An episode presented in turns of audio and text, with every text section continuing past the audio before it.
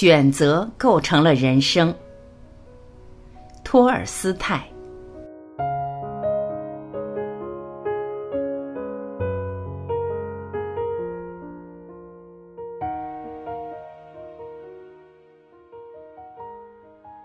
两兄弟一起出去玩儿，中午的时候，他们躺在一片树林里小睡了一会儿。醒过来时，他们才发现身边有一块石头，石头上写有字，他们就去分辨写的是什么内容。发现这块石头的人，他们读到：“请在太阳升起时向森林里直走，在森林里他会发现一条河，游到河的对岸，他会发现一只母熊和几只小熊。”他把那些小熊从母熊身边抱走，抱着它们向山顶上跑，不要回头看。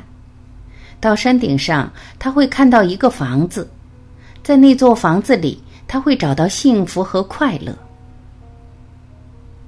读完石头上的字，弟弟说：“我们一起去吧，我们可以游过河去，把小熊们抱走，把它们抱到山顶的那所房子里去。”我们一起在那里享受幸福和快乐。哥哥说：“我才不会到森林里去找小熊呢。我劝你不要去。第一，没有人知道这石头上写的是不是真的，说不定是有人写着玩的，甚至有可能我们把其中的字认错了。第二，就算这是真的，我们到森林里的时候天已经黑了，我们就找不到那条河，就会迷路。”就算我们真的找到了那条河，可能河面很宽，水流湍急，根本游不过去。第三，就算我们游过去了，也很难从母熊身边把小熊抱走，母熊会抓住我们，在我们找到幸福和快乐之前，就把我们撕成碎片了，之前的一切努力都白费了。第四，即使我们能抱走小熊，我们也无法一口气抱着它们跑到山顶上。最重要的一点是，石头上并没有写我们在山顶上的那所房子里能找到怎样的幸福和快乐。弟弟没有听从哥哥的建议，他说：“与我看，你的想法是错的。人们不会平白无故的在这块石头上写这些字，而且我们也不可能认错这些字。我有几个去尝试的理由。”第一，去尝试一下，对我们没有什么害处。第二，如果我们不去尝试，后来的人读到这些字去尝试了，我们就失去了本来属于我们的机会。第三，如果不经过一番努力，我们就无法完成任何一件事。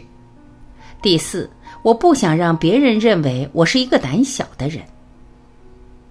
哥哥说：“谚语说得好。”刻意去寻找大快乐的人，可能会连小快乐都得不到。一鸟在手胜过两鸟在林。弟弟说：“我听说，害怕树叶的人不敢进入森林，在石头底下没有水流过。”弟弟向森林进发了，哥哥没有跟他一起去。进入森林不久。弟弟看见了那条河，他就游过去，在河的对岸，他看到了熟睡的母熊和他身边的两只小熊。他抱起两只小熊，就头也不回地往山顶上跑。当他到山顶上那所房子的前面时，里面就有人迎出来，让他上了一辆马车。马车很快就到了一座城里，人们让他当那里的国王。他在那里统治了五年时间，到第六年，有一个更强大的人发动叛乱，他下台了，被赶了出来。被赶出来的弟弟变成了一个流浪者。有一天，他到了哥哥的房子前，哥哥住在一个村庄里，不穷也不富。两兄弟见了面都很高兴，他们开始说起在树林里的那块石头边分手后的遭遇。哥哥说：“你看到了吧？我说的没错。我在这里过着平稳而安宁的生活，而你呢？你虽然当过国王，但也遭受过太多苦难。”弟弟回答：“我不后悔进入森林和爬上山顶。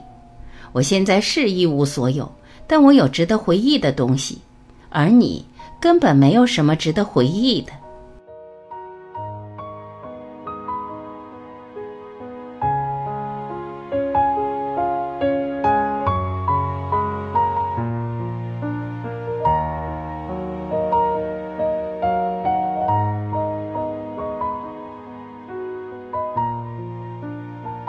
感谢聆听，我是晚琪，我们明天再会。